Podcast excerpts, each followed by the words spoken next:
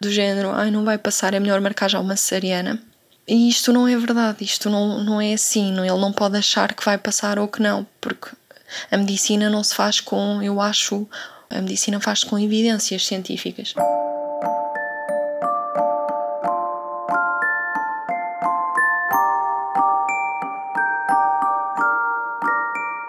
Conversa do berçário a ser-se forte para crescer Interessa adormecer e acordar em quartos lindos Mas quando o necessário é ter sorte para nascer É porque há tanto para dizer e colocar em partes limpos Colocar em partes limpos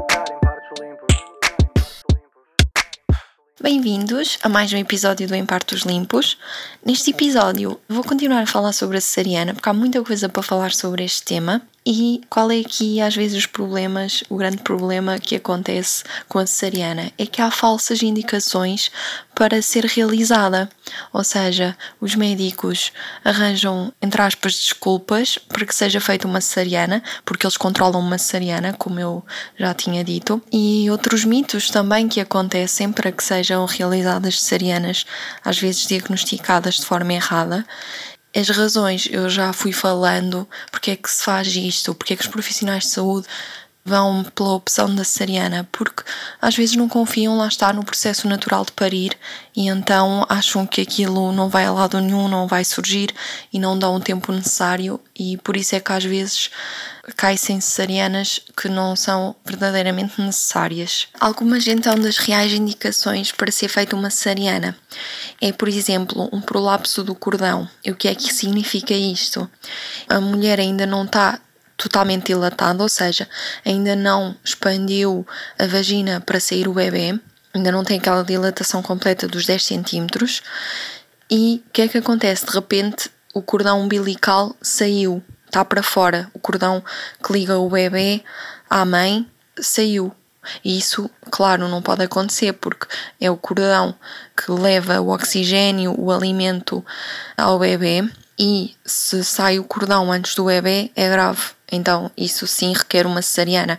É um caso real de indicação de cesariana. Depois, um descolamento da placenta. Isto é grave porque é a placenta que está ligada ao útero e que faz com que, através do cordão, passe os nutrientes necessários, o oxigênio, tudo isto. É grave, o bebê fica sem o oxigênio, sem os alimentos e então aí precisamos realmente de uma cesariana. A placenta, quando está prévia ou total, ou seja, a placenta, o órgão que nasce com o parto e que está ali ligado ao útero, se ela desenvolve e cresce a tapar a passagem por onde o bebê vai sair, o bebê não tem por onde sair aí é necessário uma cesariana. Quando o bebê está atravessado na barriga, o bebê não virou e ele não conseguiu pôr a cabecinha para baixo, está ali atravessado. Aí há manobras que se podem fazer para virar o bebê, mas se ele de facto não virar, então aí é necessário também uma cesariana. Isto são alguns exemplos de quando a cesariana é realmente necessária, mas tenham em conta que estes exemplos são casos raros, não é a regra, é exceção à regra. São casos muito eh, peculiares, particulares e raros de acontecer. Já falei nos outros episódios, a Organização Mundial de Saúde diz que geralmente estes casos assim mais raros acontecem a 10%. A maioria das mulheres não acontece. O normal é não acontecer estas situações. Por isso a cesariana é mesmo uma exceção, um caso raro que pode acontecer. Não é o normal. Estas coisas são realmente graves, mas não graves ao ponto de não haver solução. Que não se possa tentar um parto natural e ir logo para cesariana para não ocorrer nenhuma destas situações. Isso é ridículo, não é? Nós não vamos estar simplesmente a ir para uma cesariana com medo de que alguma destas coisas raríssimas possa acontecer, porque não é assim que funciona. Nós não vamos de repente ser todos operados à vesícula e todos retirar as amígdalas, porque há um risco de termos uma amigdalite ou uma crise de vesícula. Estas coisas realmente podem acontecer, mas há solução para elas e a solução é a cesariana. Há outras coisas que podem acontecer durante o parto e durante a gravidez que realmente podem ser mal diagnosticadas ou diagnosticadas da forma errada. Imaginem uma desproporção cefálico-pélvica. Quando se acha que a cabeça do bebê é demasiado grande para passar na bacia da mãe. E isto muitas vezes é diagnosticado de forma errada. Porquê? porque não dá para prever se o bebê vai passar ou não durante a gravidez. Isto é uma situação que só dá para prever durante o próprio trabalho de parto. Ou seja, é preciso estar a acontecer o trabalho de parto, é preciso a pessoa já estar na fase de parir, naturalmente, para se saber se o bebê vai conseguir passar ou não. E isto é um caso muito raro. E o que é que se vê? Vê-se este diagnóstico muitas vezes usado como uma causa para se ir para a cesariana, como um diagnóstico de cesariana, quando ele não está corretamente diagnosticado. Pode acontecer, mas não pode ser antecipado. Nós só sabemos isto durante o parto. Não há nenhum aparelho médico para se saber e não se pode tentar adivinhar. Só pelas ecografias assim não se consegue adivinhar, não se consegue saber isso. E muitas vezes os médicos dizem isto do género: ai, não vai passar, é melhor marcar já uma cesariana. E isto não é verdade, isto não, não é assim. Ele não pode achar que vai passar ou que não, porque a medicina não se faz com eu acho ou isto ou aquilo, não. A medicina faz com evidências científicas e não há nada que possa antecipar que o bebê vai passar ou não vai passar. Isto é um caso raríssimo, portanto, se ele realmente não passar, isso é um caso raro e aí sim vai-se para cesariana. Mas isso só se sabe durante o parto e às vezes tem forma de resolver quando o bebê não está a passar tendo uma fisioterapeuta ou um fisioterapeuta durante o parto pode ajudar com algumas posições que o bebê consiga passar melhor. Mas pronto, isso é outro assunto. Estou a dizer que há situações que podem ser diagnosticadas de forma errada e que realmente, se fossem reais, haveria uma indicação de cesariana, mas na situação em que é, às vezes não, não dá para saber se seria ou não.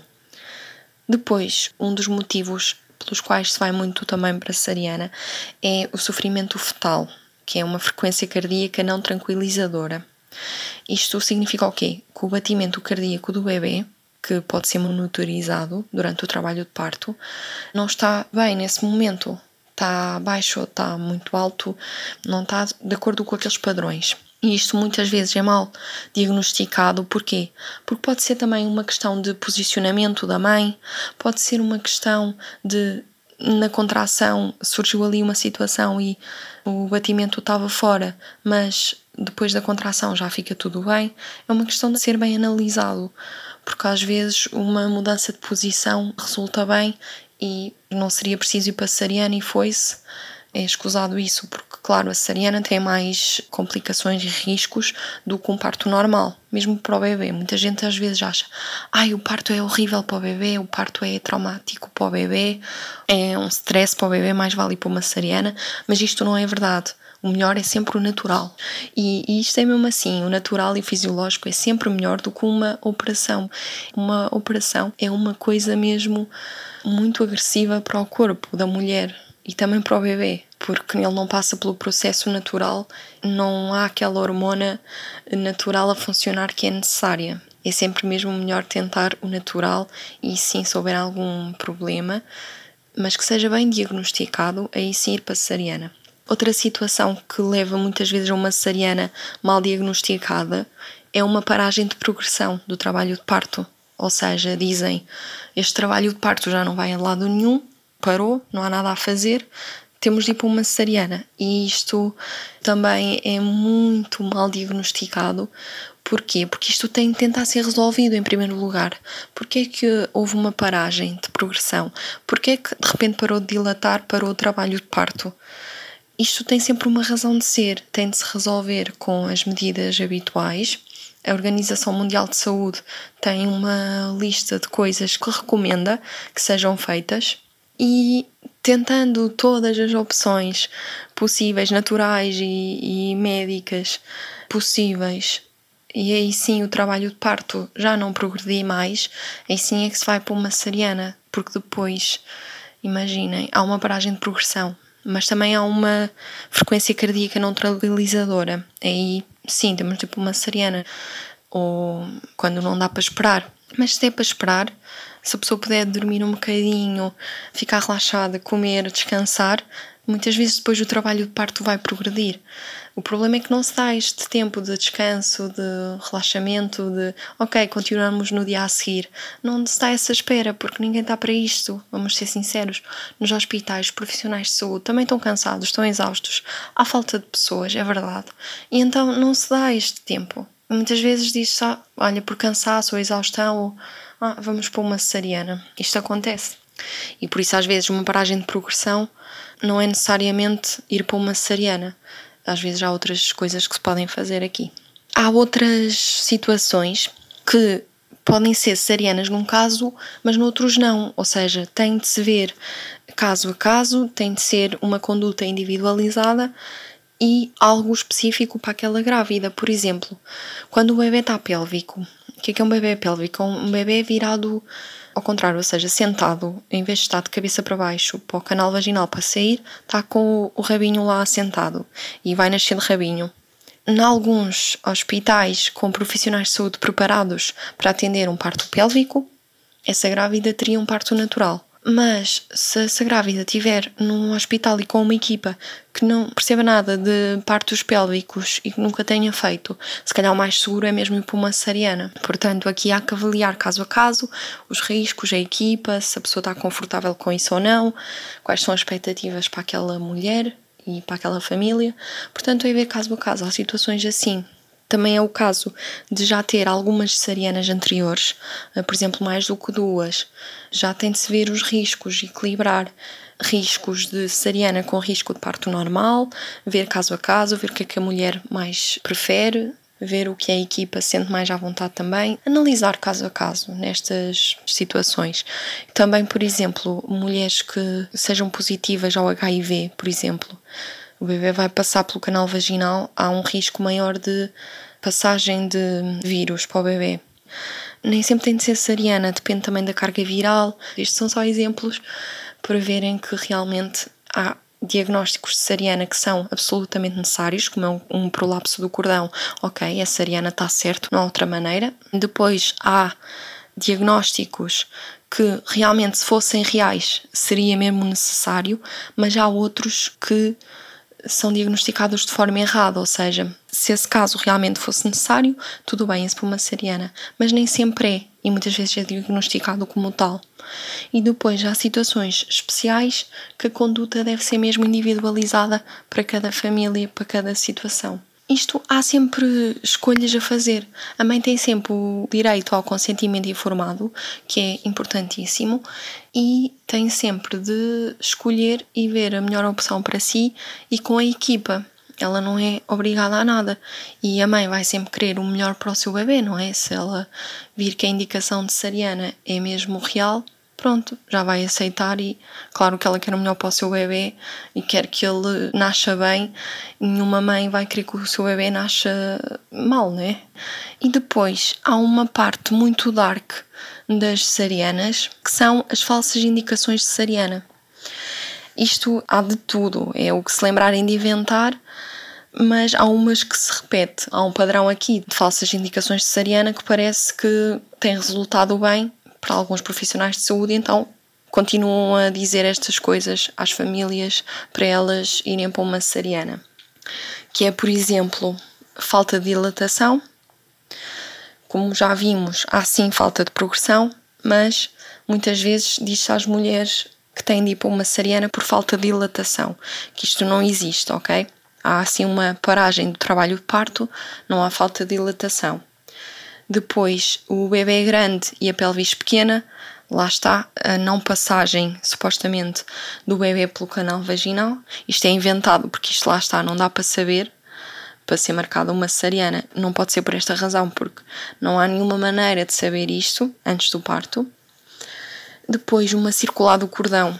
Isto é o quê? Um cordão enrolado à volta do pescoço. Muitas vezes isto é uma grande hum, falsa indicação usada para que as pessoas vão para a cesariana.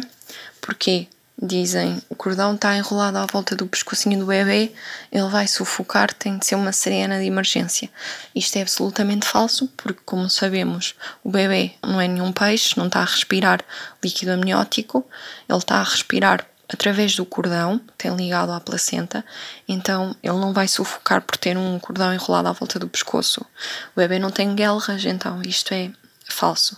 Também posso fazer um episódio sobre mitos, que este é um dos mitos que são ditos e que eu fico logo toda arrepiada quando eu ouço isto, porque realmente não tem sentido nenhum. É ridículo, não é de senso comum sequer, e muitas vezes profissionais de saúde dizem isto. Não sei bem porquê, não entendo, não sei, mas isto diz-se e isto é, é ridículo. Usam muito também problemas com a mãe, ou seja, a idade da mãe, o peso da mãe, sei lá, se ela tem hemorroidas, se ela tem lentes de contacto interiores, se é pequena, se é grande, se ela tem algum problema psicológico, isto tudo é usado muitas vezes como uma indicação de cesariana. A mãe ser baixa, gorda, magra, alta, isto é ridículo, mas muitas vezes é usado como uma indicação de cesariana. Ou seja, não podes ter um parto normal porque és muito baixa ou porque és muito gorda. Isto é ridículo, mas isto acontece. Isto ouve-se nos consultórios. Há mães que estão grávidas, vão marcar as suas consultas e dizem-lhes que não podem ter um parto natural porque ela é demasiado qualquer coisa, ou porque é demasiado velha, ou porque é demasiado nova. Pronto, estes, estes problemas em torno da mãe que não tem sentido nenhum, não tem evidência nenhuma, isto é só parvo mais coisas que se ouve. Isto é, é toda uma lista gigante, vocês não têm noção. Isto há uma lista online, podem procurar, da Melania Amorim, e esta lista tem aqui indicações, aliás, falsas indicações de Sariana que as mulheres ouvem nos consultórios e que não têm base nenhuma científica, nem de senso comum, nem lógica, nem coisa nenhuma para acontecer. Há muita gente a ir para a Sariana por causa destas indicações. Por exemplo, gêmeos. Gêmeos já é quase uma indicação passariana. Isto para ser mais fácil, para facilitar a equipa médica e não sei o quê, já vai passariana. Ter a bolsa rota, pouco líquido amniótico, nó no cordão umbilical, Covid, ter Covid já é indicação de cesariana, Atenção, estou a falar em indicações falsas. Isto não é indicação nenhuma de cesariana, ok? Isto são cenas falsas que os profissionais de saúde, por alguma razão, dizem isto para levar as pessoas para uma cesariana. E é preciso estar atento e é preciso saber. E porquê? Porque isto é grave. Primeiro tudo, estão-nos a dar más informações, sem evidência científica, sem qualquer lógica, para nos levar a escolher uma coisa que parece que não temos opção e isto é errado a muitos níveis. Cada pessoa deve ter a opção e a melhor informação possível para poder fazer uma escolha. Ou seja, toda a gente tem direito ao consentimento informado. E isto dá muito jeito para uma pessoa não cair numa falsa indicação de Sariana. E o que é isto, o consentimento informado? Dizendo-nos uma informação com base em evidências científicas, dizendo os riscos que são reais e os benefícios que também são reais, dizendo-nos a melhor informação possível e dando uma escolha e dando opções à pessoa e dando tempo à pessoa para pensar e para escolher. Isto é um consentimento informado, um consentimento que se tem daquela mãe, tendo ela percebido todas as opções que tem à sua disposição, com os riscos, com os prós e contras daquela informação e daquela situação, para que ela possa tomar uma escolha e decidir sobre si, sobre o seu corpo, sobre o seu bebê. Isto é importante e toda a gente merece isto. Como seres humanos, como pacientes, como mulheres grávidas numa situação de fragilidade e numa situação de saúde, de escolhas para o nosso corpo, merecemos, toda a gente merece estas informações, estas opções de escolha, estas opções de decidir sobre nós e sobre o nosso corpo. Isto é muito importante, é um direito humano básico. Nem sempre este direito é respeitado nos hospitais e pelos profissionais de saúde, e é por isso que é importante saber estas informações e estudar sobre o assunto, se possível, antes de do trabalho de parto, saber estas situações e informação é poder. Porquê? Porque a pessoa vai estar muito mais descansada, muito mais relaxada e confiante se souber que há coisas que realmente podem acontecer e que pode ir para uma cesariana e que há coisas que é ridículo e não tem de se preocupar em ir para uma cesariana e se ouvir de algum médico dizer que na hora do trabalho de parto que tem cesariana porque o cordão está enrolado à volta do pescoço do bebê, ela já não vai entrar em pânico a achar que o seu bebê está em sofrimento, ela vai achar ridículo e vai seguir com o seu trabalho de parto porque sabe que o bebê não vai asfixiar com um cordão à volta do pescoço porque respira pelo cordão umbilical. E então está tudo bem e ter estas informações e saber o que vai acontecer, saber sobre a fisiologia e como funciona o seu corpo, vai lhe dar muita mais confiança, calma, para passar pelo trabalho de parto muito melhor, porque o trabalho de parto também é muito mental.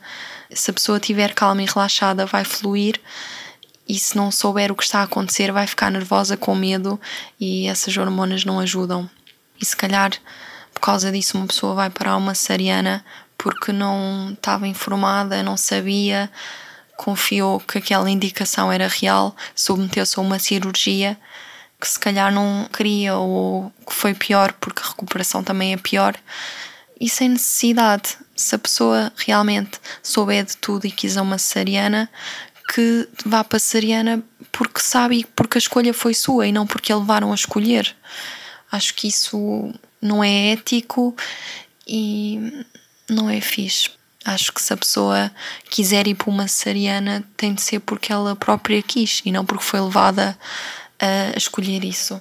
Isto tudo consegue-se com informação, estando informada, empoderada, confiante das suas escolhas e depois é assim, também nessa na altura do parto, muita gente nem confia nas suas próprias escolhas, porque é uma situação de tanta coisa a acontecer e vulnerabilidade.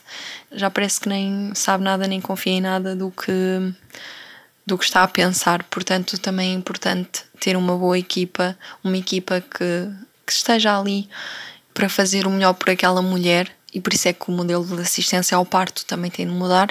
Sinto me repito muito nesta questão, mas é verdade, porque a pessoa não, não devia estar preocupada se a equipa vai fazer o melhor ou não, porque todas as equipas deste país deviam estar a fazer o certo, mas a verdade é que não estão, porque o parto ainda não evoluiu neste país e então se a pessoa estiver mais informada, acreditem que vai ser muito melhor para essa pessoa porque ela vai estar mais descansada e mais relaxada, nem que seja por estas situações ridículas de nos dizerem uma coisa que não está a acontecer com o bebê. E é isto. Espero que tenham gostado deste episódio. Ainda hei de fazer um sobre os mitos à volta do parto, porque acho que é interessante. E há coisas que realmente uma pessoa não sabe e depois fica a saber e fica: como assim isto está a acontecer? Tenham uma boa semana ouvem-me na próxima sexta-feira. Beijinhos, fiquem bem e até lá.